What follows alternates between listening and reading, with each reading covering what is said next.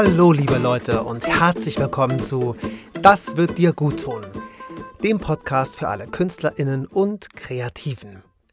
Mein Name ist Daniel Montoya, ich bin Schauspieler, Sprecher, Regisseur und Autor hier in Berlin seit 20 Jahren und heute fangen wir mit einer neuen Rubrik an und zwar kleinen Quickies, kleine Kurzinterviews mit Künstlern, die hier in meiner Box spontan ein paar Fragen beantworten. Heute haben wir die Schauspielerin Vicky Kalaitzi da. Und ähm, ja, sie hat spontan ein paar äh, Fragen beantwortet, war sehr, sehr offen und ich hoffe, dass ihr ganz viel aus diesem Interview ziehen könnt. Viel Inspiration und ähm, viel Kraft und ja, dass ihr einfach Spaß dabei habt. Übrigens, bevor ich es vergesse, Vicky spielt gerade im Theater unterm Dach. Guckt mal unten in die Show Notes, da seht ihr, da verlinke ich euch mal ähm, verlinke ich euch mal äh, die Vorstellung. Und dann geht gerne ins Theater und guckt euch, wenn euch das Interview gefällt, Wiki an. Und wenn euch das Interview nicht gefällt, guckt euch auch Wiki an. Das wird euch gut tun. Und jetzt erstmal ganz viel Spaß beim Interview mit Vicky Kalaitzi. Hallo, lieber Vicky, schön, dass du hier bist. Ähm, wir gehen gleich direkt in die Vollen. Und zwar, warum machst du deine Kunst? Also, warum tust du, was du tust? Warum bist du Schauspielerin?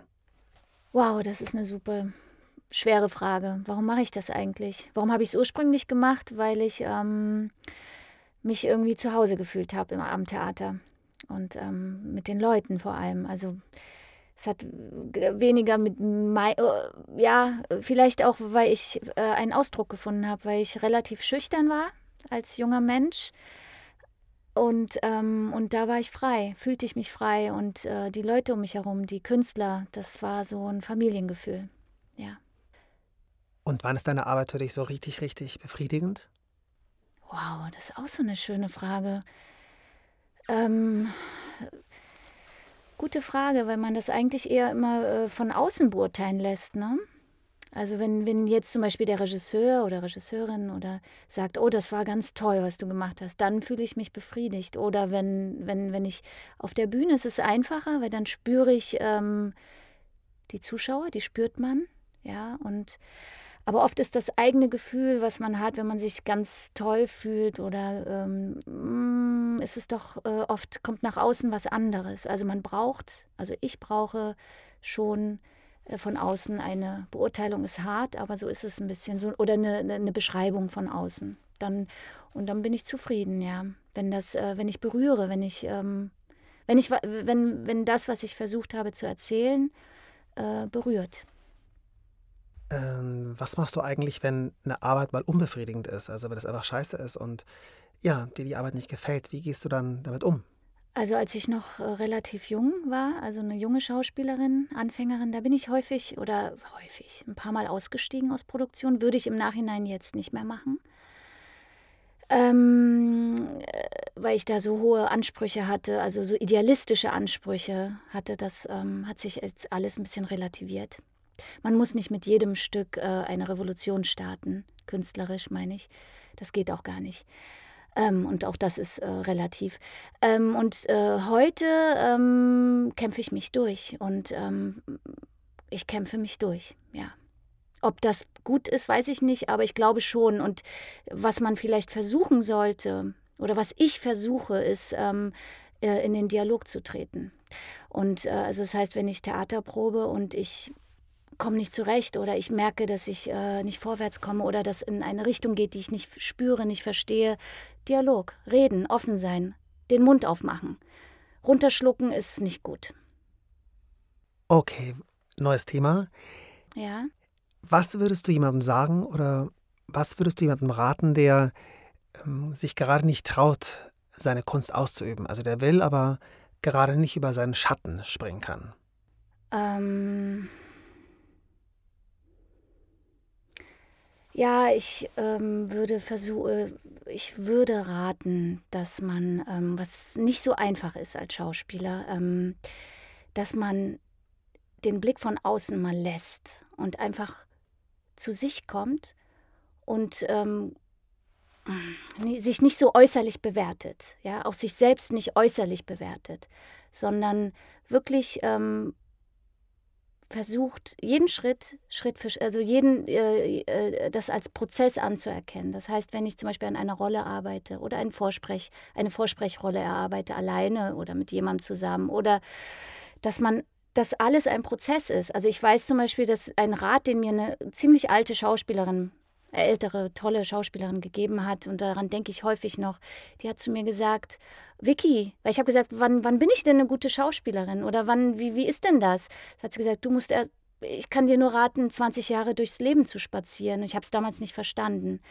Und das bedeutet jetzt heute für mich, ähm, dass die Erfahrung, die man im Leben hat oder macht, die dich als Persönlichkeit prägt und, und verändert und, und, und ähm, wachsen lässt, dass nur das man erzählen kann auf der Bühne oder im Film oder als Künstler überhaupt. Man kann nicht was sein, was man nicht ist. Ja?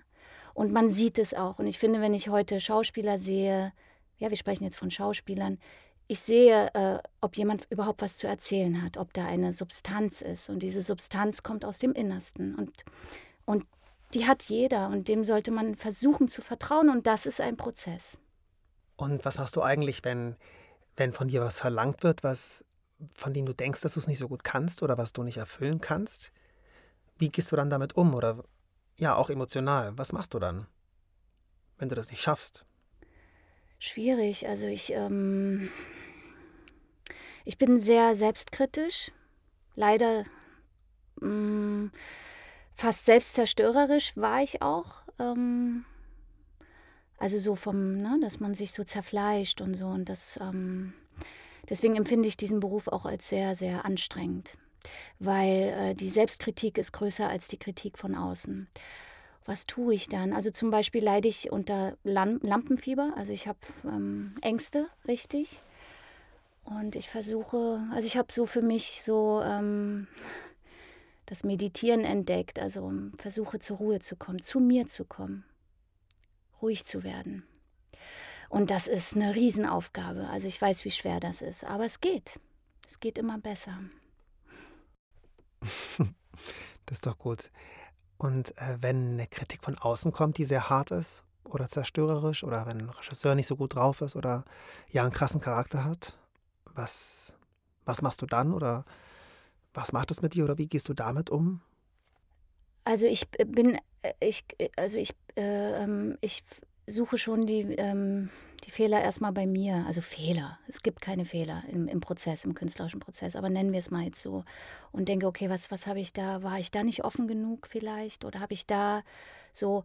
Und wenn ich aber merke, dass es nicht um die Sache geht, ja, also wenn man in einer Arbeit spürt, dass das jetzt Kritik oder ähm, nicht konstruktiv ist, also es geht nicht um die Sache.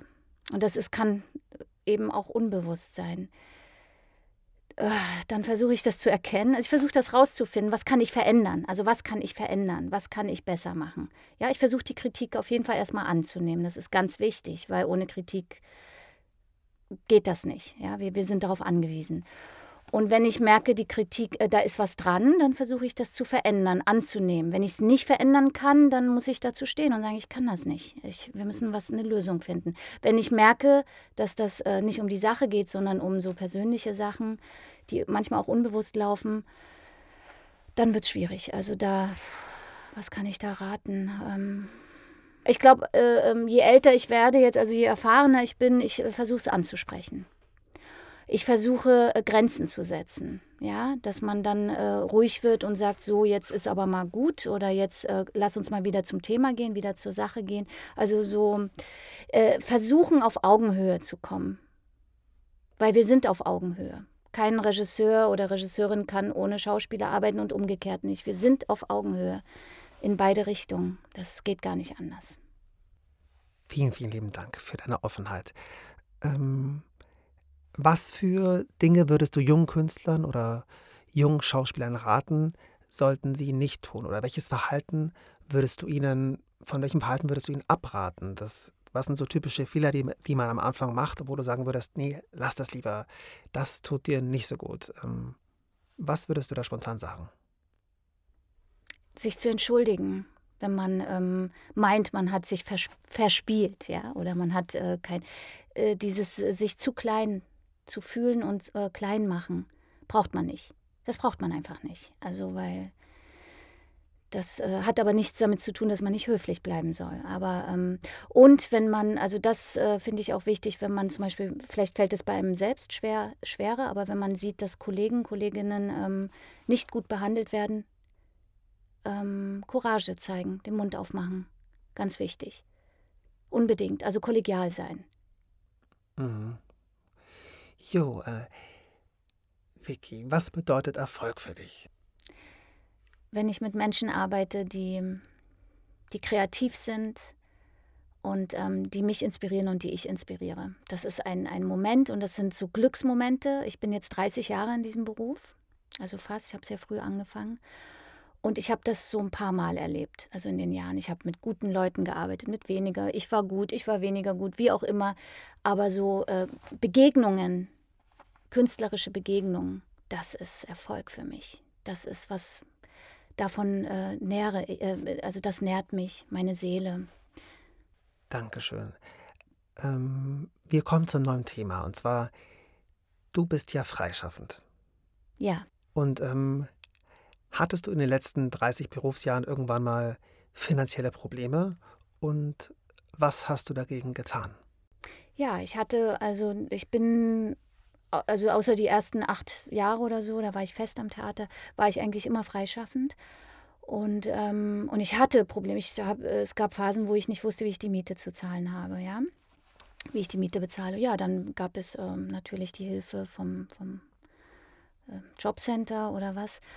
Und bis ich anfing, ähm, äh, mir ein zweites Standbein aufzubauen. Und das war ähm, als Sprecherin zu arbeiten. Und da habe ich in relativ kurzer Zeit relativ viel Geld verdient. Für mein, für mein Denken, ja. Also weil ich kam, ja, bin ja vom Theater und ähm, da ist ein, ein, ein, Projekt dauert Wochen, Monate. Und hier kann ein, ein, ein Synchronprojekt, wenn man da mit beteiligt ist, eine Stunde dauern, eine Woche, zwei. Und deswegen meine ich in relativ kurzer Zeit relativ viel Geld verdienen. Und das war meine, das war meine, meine Stütze, ja, als Sprecherin zu arbeiten, finanziell.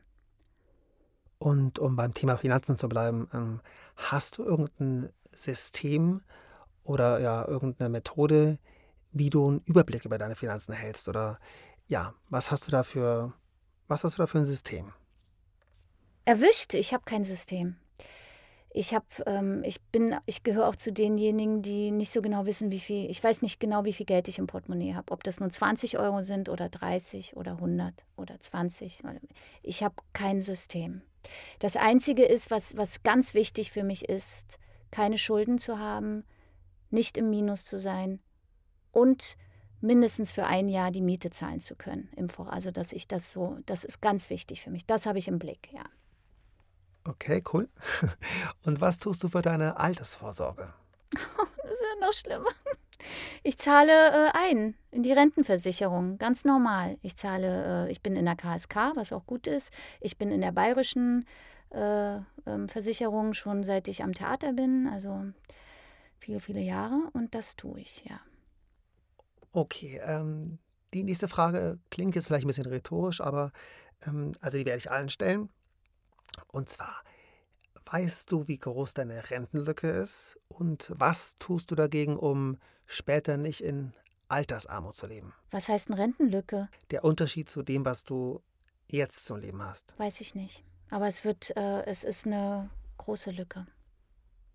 Also wenn ich das mal so locker überblicke, ist das eine große Lücke, ja. Wird das so sein?